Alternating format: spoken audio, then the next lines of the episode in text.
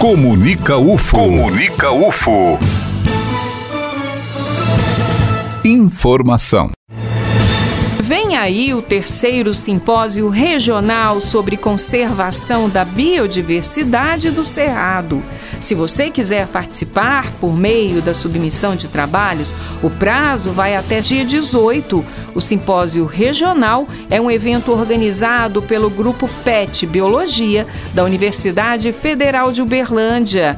Aqui no estúdio, a presença do professor Douglas Riff, coordenador do Grupo PET e também curador do Museu da Biodiversidade. Olá, professor, seja muito bem-vindo à FM Universitária.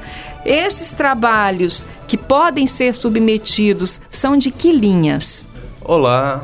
Bom, é, nesse evento nós teremos trabalhos, aceitaremos trabalhos em três grandes linhas na linha da biodiversidade, estudos que levantem, meçam, avaliem a biodiversidade do bioma cerrado. Nós também teremos na linha conservação e sustentabilidade, em trabalhos que foquem em ações, em projetos que promovam a, trabalhos em conservação e divulguem ou promovam é, ações de sustentabilidade no bioma cerrado e também na linha, na terceira e última linha, em educação ambiental, que é um fator fundamental para que a gente possa conscientizar não só a geração atual, como as futuras, os escolares, enfim, sobre a importância do bioma. O simpósio vai acontecer de 31 de agosto a 3 de setembro. Além das pessoas que vão participar submetendo o trabalho, de que forma as outras que estiverem interessadas podem fazer a inscrição? Podem fazer inscrição no site do Grupo Pet Biologia, no www.petbio.ib.uf.br. Também podem procurar no portal de eventos da UFO, pelo evento Simpósio do Cerrado, ou Terceiro Simpósio para Conservação da Biodiversidade do Cerrado, e ali encontram os links necessários para a inscrição. A inscrição também pode ser feita pessoalmente no local do evento, que será o auditório do Bloco 8C, lá no campus Moarama. A programação, ah. além de apresentação de trabalhos, prevê o que mais? Então, todos os interessados se inscrever, não necessariamente apenas aqueles que vão apresentar trabalho, mas todos os interessados, não só da universidade, enfim, é um evento aberto ao público e nesse evento, além dos trabalhos apresentados por pesquisadores dedicados ao estudo do cerrado, que vão apresentar na forma de trabalhos orais e também pôsteres, nós também teremos mini cursos, teremos sete mini cursos que serão promovidos no final de semana, então no dia 31 de agosto e no dia 1 de setembro. Temos mini cursos sobre mamíferos do cerrado, sobre abelhas do cerrado, sobre aves do cerrado, sobre o nosso museu. E eu queria fazer um destaque aqui, é um mini curso muito que eu vejo como muito especial, que é um minicurso que nós estamos intitulando como é, Combatendo a Cegueira Botânica, conhecendo a flora do campus Moarama. Esse fenômeno da cegueira botânica é bem interessante. Quando nós apresentamos uma foto com um animal e uma árvore ao fundo, digamos, uma foto do, de uma onça pintada com uma vegetação, e pergunta o que, que tem aqui, a maioria das pessoas só fala da onça e não percebe a vegetação, não percebe a flora. E um bioma é definido pela sua vegetação. Ela que sustenta a fauna, inclusive, é que regula o clima, etc. E por isso nós vamos ter esse mini curso para destacar. E o, o campus do Moarama, ele tem uma, um, um, conjunto bem grande de floras do cerrado, de plantas do cerrado, tanto árvores quanto arbustos nativos, frutíferas, com flores. E esse mini curso vai mostrar Quais são essas árvores? Quem as poliniza? Quem as dispersa? Quem dispersa suas sementes? Né? Quais animais dispersam suas sementes? Então, é bem interessante. Só como exemplo, ali no Campus Morama nós temos, por exemplo, baru, cagaita, é, mamacadela, temos cutieira, além de árvores de outros biomas que foram ali plantadas também, como pau-brasil, enfim. É, então esse minicurso eu queria destacar por essa, essa relevância e ser algo tão acessível. Está ali na nossa frente, a gente passa por essas plantas todos os dias e às vezes não, não, não percebe, percebemos. Né, professor? Por falar em bioma do Cerrado, que descrição o senhor faria num recorte do Triângulo Mineiro? Bom, o bioma Cerrado ele tem uma relevância mundial. Ele não pode ser restrito só ao Triângulo ou mesmo ao Brasil. Ele é a savana mais rica do mundo, ele é uma grande, digamos assim, caixa d'água para a maior parte da América do Sul. E ele é o que os cientistas chamamos de hotspots, ou seja, pontos quentes aqui da conservação.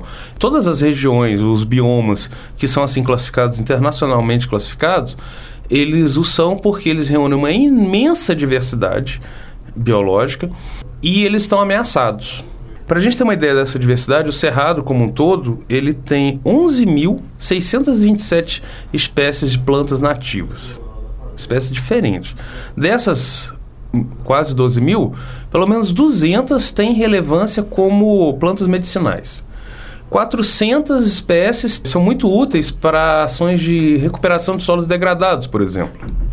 Nós temos, além da vegetação, nós temos uma fauna muito diversa, milhares e milhares de espécies de insetos, com 200 espécies de mamíferos registradas, 837 espécies de aves, 1.200 de peixes e por aí vai. E esse bioma, com tamanha riqueza e importância, ele, no entanto, é muito ameaçado. Para a gente ter uma ideia, o Cerrado originalmente ocupava uma área de 2 milhões de quilômetros quadrados, pegando todo o Brasil central, avançando um pouco ao, ao, Nordeste, uma parte avançando assim ao Mato Grosso também, São Paulo, enfim.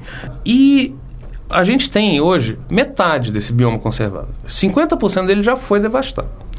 E desses 50%, 30% virou pasto, só pasto.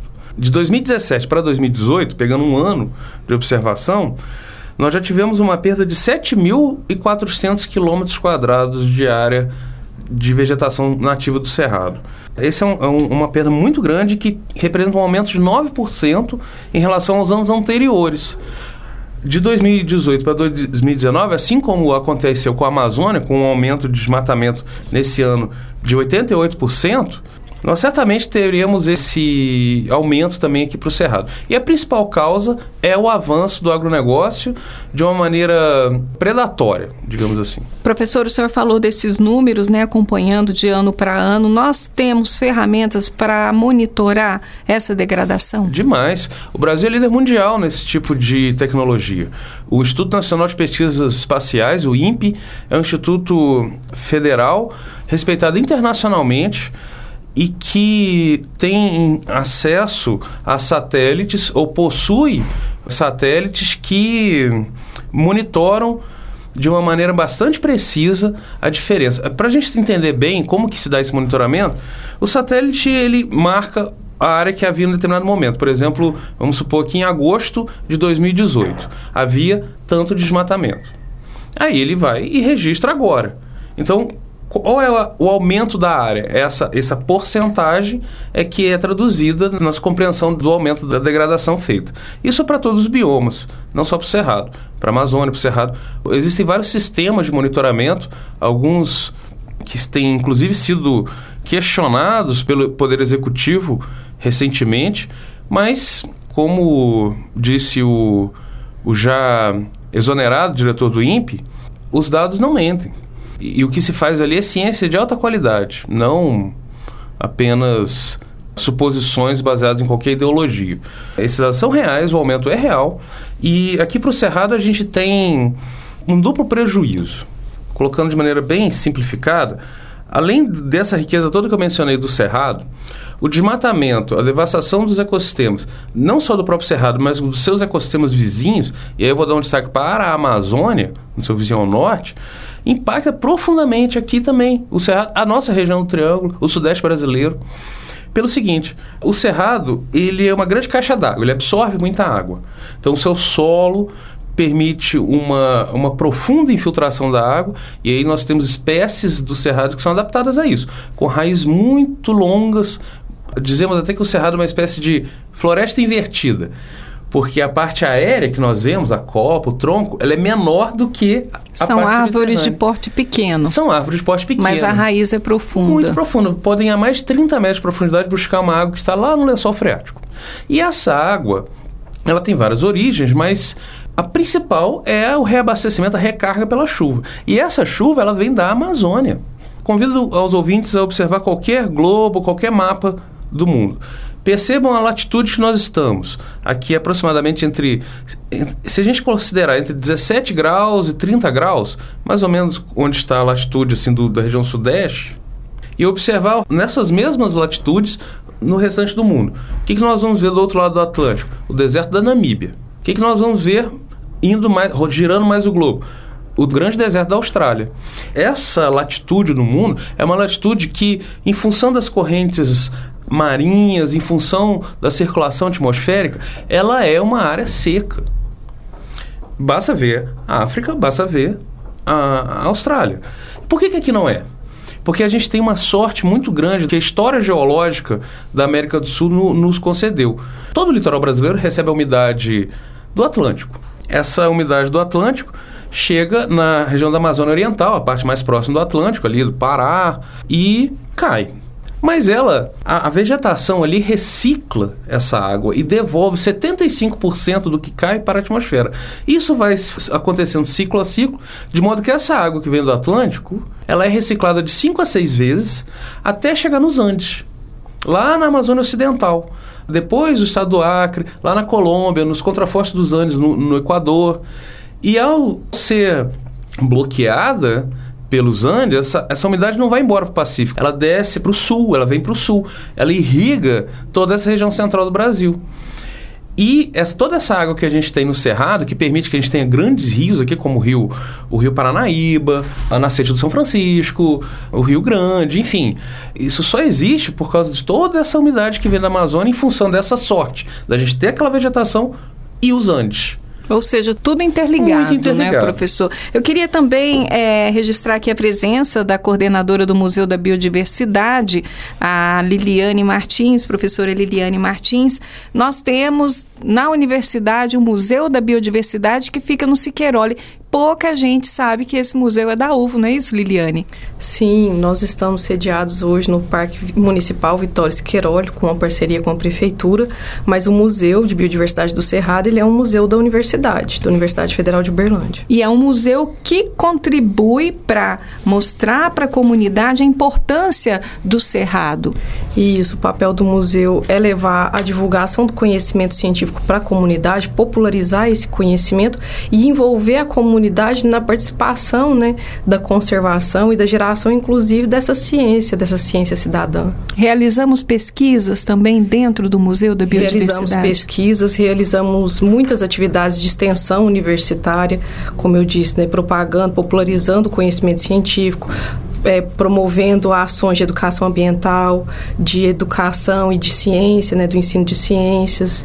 Então, ali é, são integrados o, o, tripé da universidade, atividades de ensino, de pesquisa e de extensão. O Museu da Biodiversidade participa também do simpósio, não é isso, Liliane? Sim, nós participamos. Né? Vamos ministrar um mini curso em que nós pretendemos é, demonstrar a importância dessas ações de extensão universitária para a conservação do cerrado e vamos aproveitar esse momento também para mostrar a importância da ciência cidadã e vamos usar como exemplo a observação de aves. Como que a observação de aves ela pode, além de ser uma atividade de lazer e de prazer para a comunidade, também ter o envolvimento da comunidade gerando dados que podem ser depois analisados cientificamente, de forma que a gente integra a comunidade na produção desse conhecimento.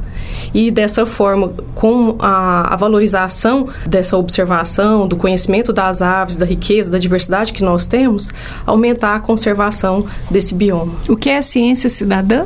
A ciência cidadã é quando a gente tem, né, trocando assim em miúdos, bem simples, é quando a gente tem a participação na, da comunidade na geração de dados científicos. Então, quando a gente fala, por exemplo, da observação de aves, é possível que uma pessoa que faz essa observação de um modo livre, por uma atividade de lazer, ela gere dados que são lançados num sistema único e depois nós podemos analisar todos esses dados, dessa forma tendo dados mais robustos de diferentes regiões, um banco de informação muito maior. Isso em outros países já é muito comum, né? Países como os Estados Unidos, onde a observação de aves ela é mais difundida, a comunidade faz observação, registra os dados que eles obtêm em bancos de dados únicos e depois isso gera um banco de dados gigantesco e de longo prazo, permitindo estudos de flutuações de comunidades, de populações, de impacto ambiental entre, dentre várias outras coisas. Professor Douglas, eu queria então finalizar a entrevista, né, reforçando um convite do senhor para que as pessoas participem do simpósio regional, todas as pessoas interessadas no bioma do Cerrado. Certo. É, por que, que a gente quer fazer esse evento que já está em sua terceira edição? Tudo isso que nós conversamos sobre a importância do Cerrado, aqui no Triângulo Mineiro a gente tem muito pouca área preservada. Nós temos só o Parque Estadual do Pau Furado, que é a maior área, que fica aqui entre Uberlândia e Araguari. Nós temos o refúgio, um refúgio da vida silvestre dos rios Tijuca e Prata, e nós temos uma reserva da UF também, do Instituto de Biologia, que é a reserva do Panga, que é uma área importante, no entanto pequena. A maior parte do, do Triângulo Mineiro está desprovido de qualquer ação de preservação. Então nós acreditamos que, além das ações de conservação, de demarcação de áreas de conservação, nós também acreditamos que a difusão da importância desse bioma, dessas pesquisas, através do museu e através de eventos como esse do Cerrado, são uma ferramenta importante para que a gente tenha o bioma conservado e a gente incorpore isso na nossa prática do dia a dia. A preocupação com a natureza como uma garantia da nossa própria saúde. Isso não é importante só para que a gente tenha um, uma planta florida, é importante para a nossa própria saúde, para a água que nós bebemos, para o ar que nós respiramos, para a presença de polinizadores que vão permitir que nossas plantações gerem frutos. Enfim, milhões de aplicações da conservação. Então, eu encerro aqui fazendo esse convite para que a comunidade compareça ao terceiro simpósio regional sobre conservação da biodiversidade do Cerrado, lá no campus Moarama, com minicursos no dia 31 de agosto e 1 de setembro, sábado e domingo, e dia 2 e 3 de setembro, 3 de setembro, inclusive, dia do biólogo, nós teremos palestras com palestrantes de destaque. Eu gostaria de fazer o destaque a um palestrante, o Dr. Juliano, que vai nos apresentar aqui em primeira mão uma nova classificação climática do Cerrado, nós teremos também as apresentações dos trabalhos e também momentos de eh, mais lúdicos. Nós teremos sarau e também uma apresentação de um concurso fotográfico. Então convido a todos a estar conosco lá em setembro, final de agosto e início de setembro. Só lembrando que esta entrevista está disponível na íntegra no comunica.ufo.br, lá em Boletins UFO, na pasta de Uberlândia. Eu sou Eliane Moreira e este é o boletim informativo da Diretoria de Comunicação da UFO.